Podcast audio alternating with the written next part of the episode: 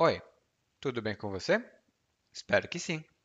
Welcome to Intermediate Portuguese, the only podcast that truly helps you tell your story in Portuguese the way you do in a native language. This is Ellie coming to you from, again, rainy but very hot Salvador, Bahia in Brazil. And today, you know, sometimes I, I don't drive. That's the first thing I want to disclose. And I've never learned how to drive a car properly. I can start the engine, but I cannot stop it. So I don't count it as driving.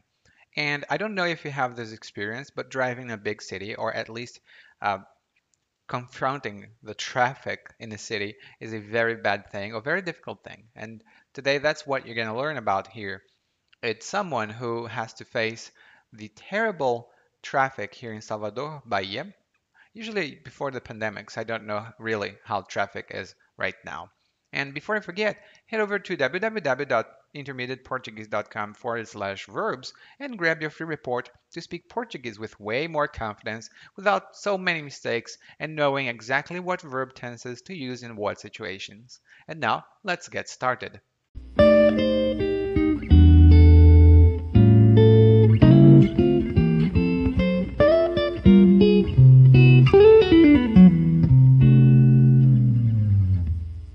Desde que cheguei a Salvador, dirijo praticamente todos os dias.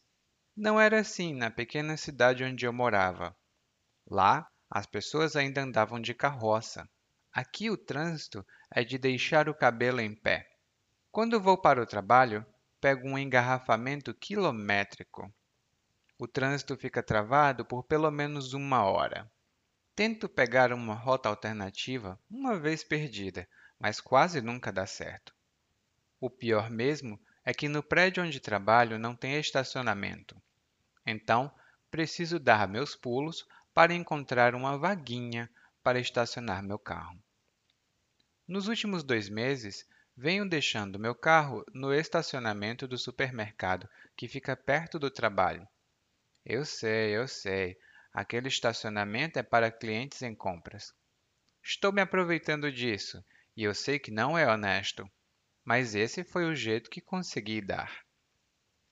Porém, isso teve de mudar um pouco hoje. Ao chegar no meu carro de volta do trabalho, vi um bilhetinho que deixaram no para-brisa. Era um aviso.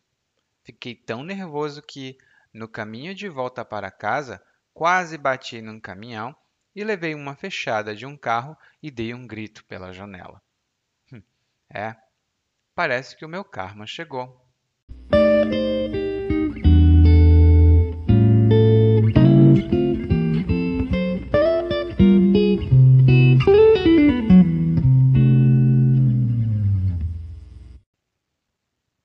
Como eu disse anteriormente, eu não sei dirigir, mas eu tenho experiência no trânsito aqui em Salvador, na Bahia. E a minha experiência não é exatamente a dele aqui, porque ele diz que dirige praticamente todos os dias, mas na cidade onde ele morava, as pessoas ainda andavam de carroça. E isso é muito engraçado, porque carroça é um veículo que utiliza a força de animais para andar. Por exemplo, uma carroça puxada por bois, cavalos ou burros, outros animais de carga que a gente chama.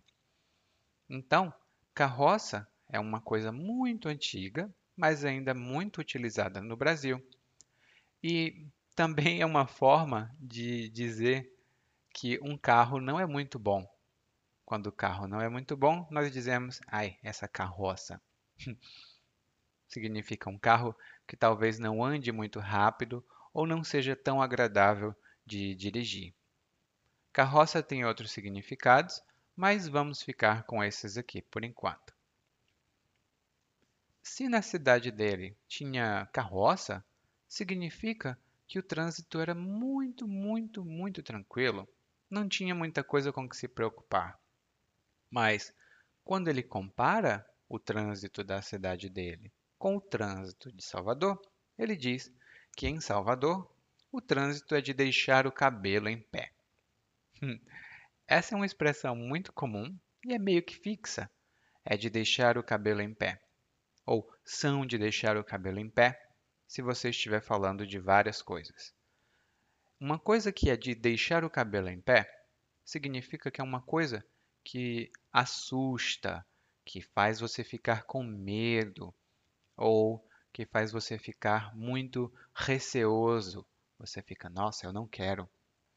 Por exemplo, eu assisti o filme da Annabelle e acho que esse filme é de deixar o cabelo em pé.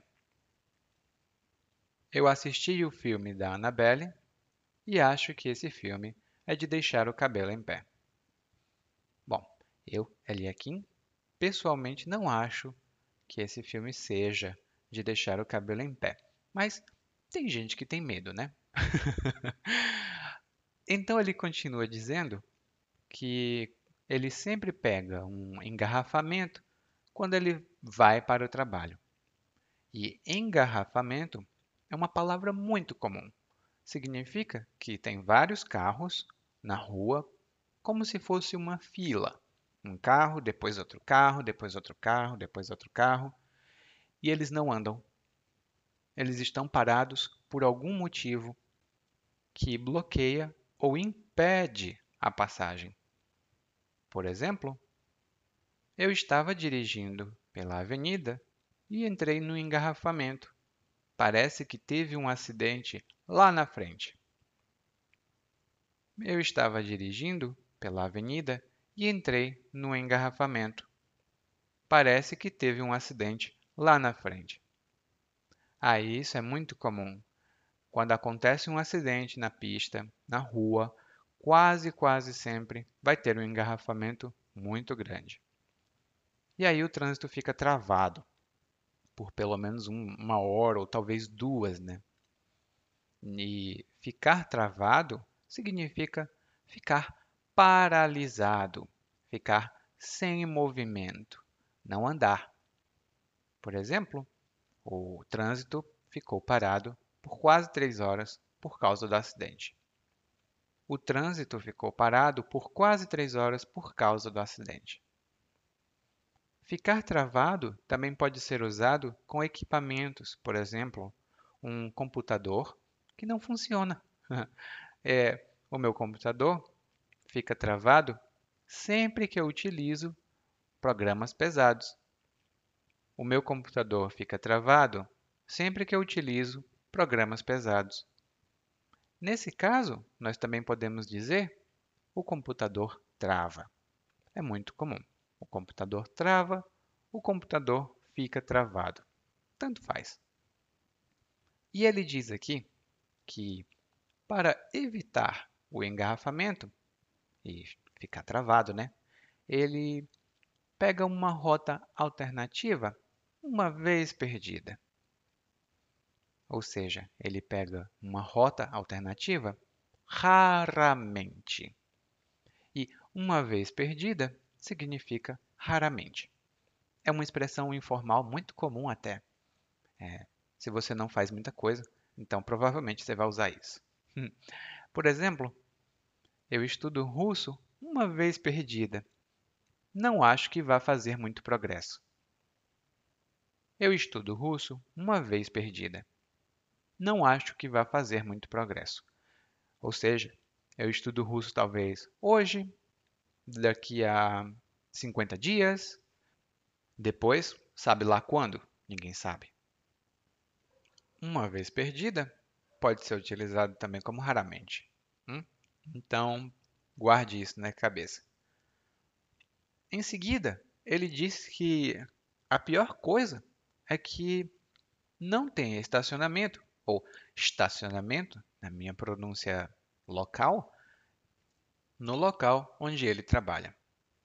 E estacionamento, como a gente vê aqui, significa um local para estacionar o carro. E estacionar significa parar o carro e guardar o carro em algum lugar. Em alguns países você vai ver algo como parking, mas aqui no Brasil, estacionamento. Hum? E depois disso, ele diz que tem que dar os pulos dele. Ele diz: Eu tenho que dar meus pulos. Ou eu preciso dar meus pulos. Essa é uma expressão informal muito comum também e significa encontrar a solução para algum problema por conta própria, sem a ajuda de outras pessoas, talvez. Por exemplo, eu quero muito aprender a tocar piano, mas não tenho professor e também não tenho piano. Vou precisar dar meus pulos para arranjar tanto um piano quanto um professor não vai ser muito fácil. Geralmente, as pessoas usam assim, dizem assim: Ah, eu não posso te ajudar, dê seus pulos. Eu não posso te ajudar, dê seus pulos. É muito comum.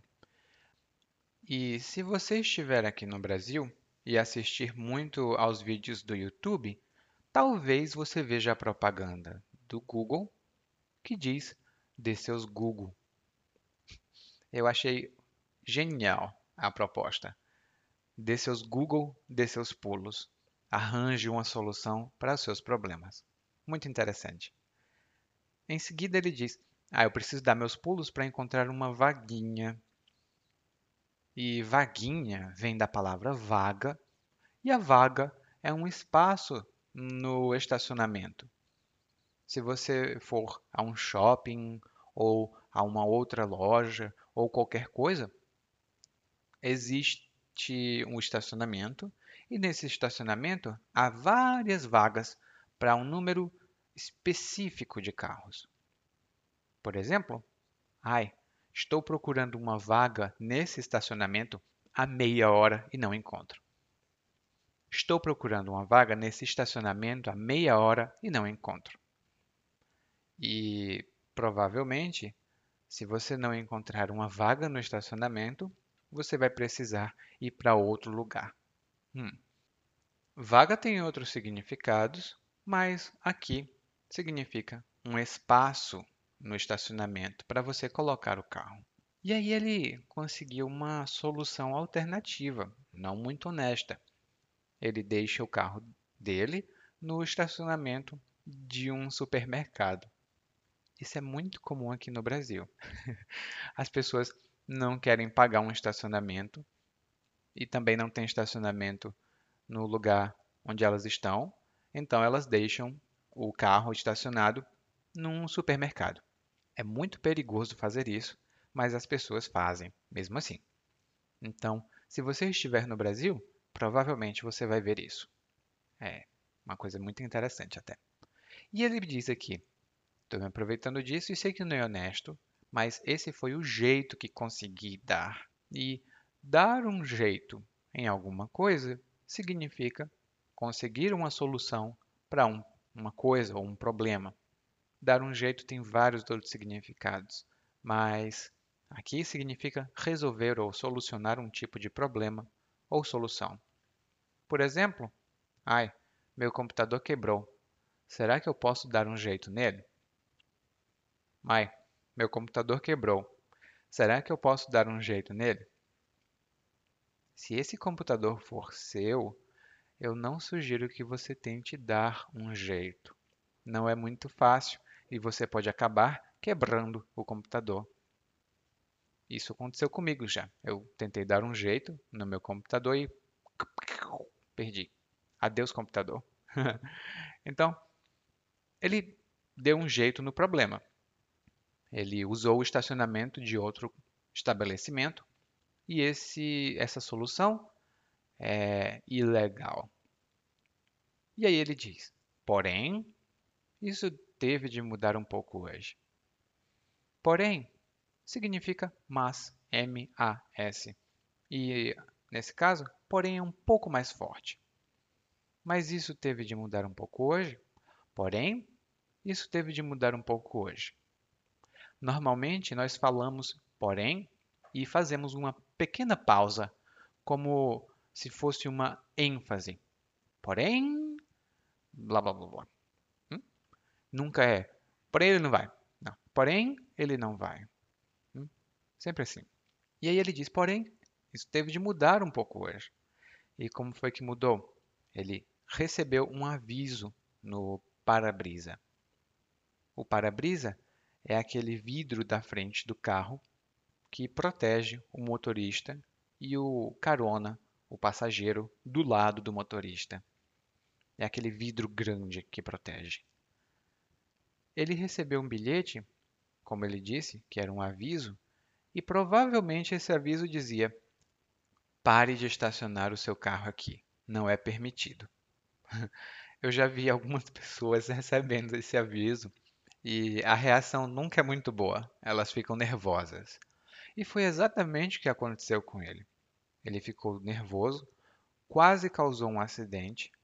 Um carro se colocou na frente do carro dele, ele levou uma fechada de outro carro, que é quando um carro se coloca na frente de outro carro, esse carro dá uma fechada no outro.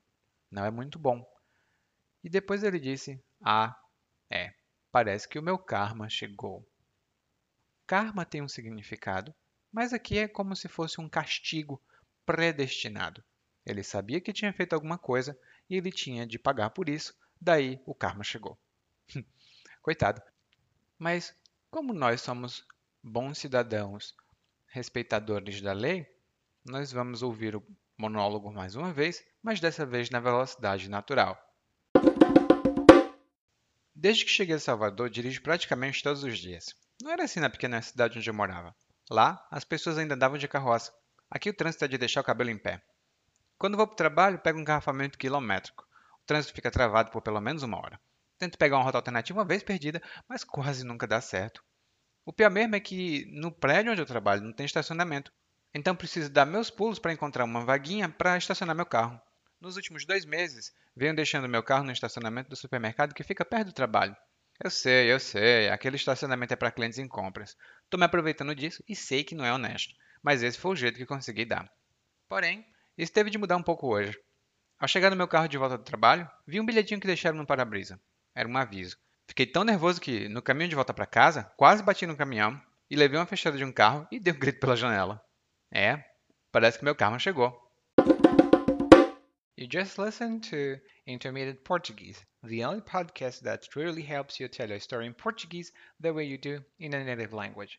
This has been Ellie, and if you want to improve your Portuguese even faster, visit regularly www.portuguesewithellie.com and intermediateportuguese.com.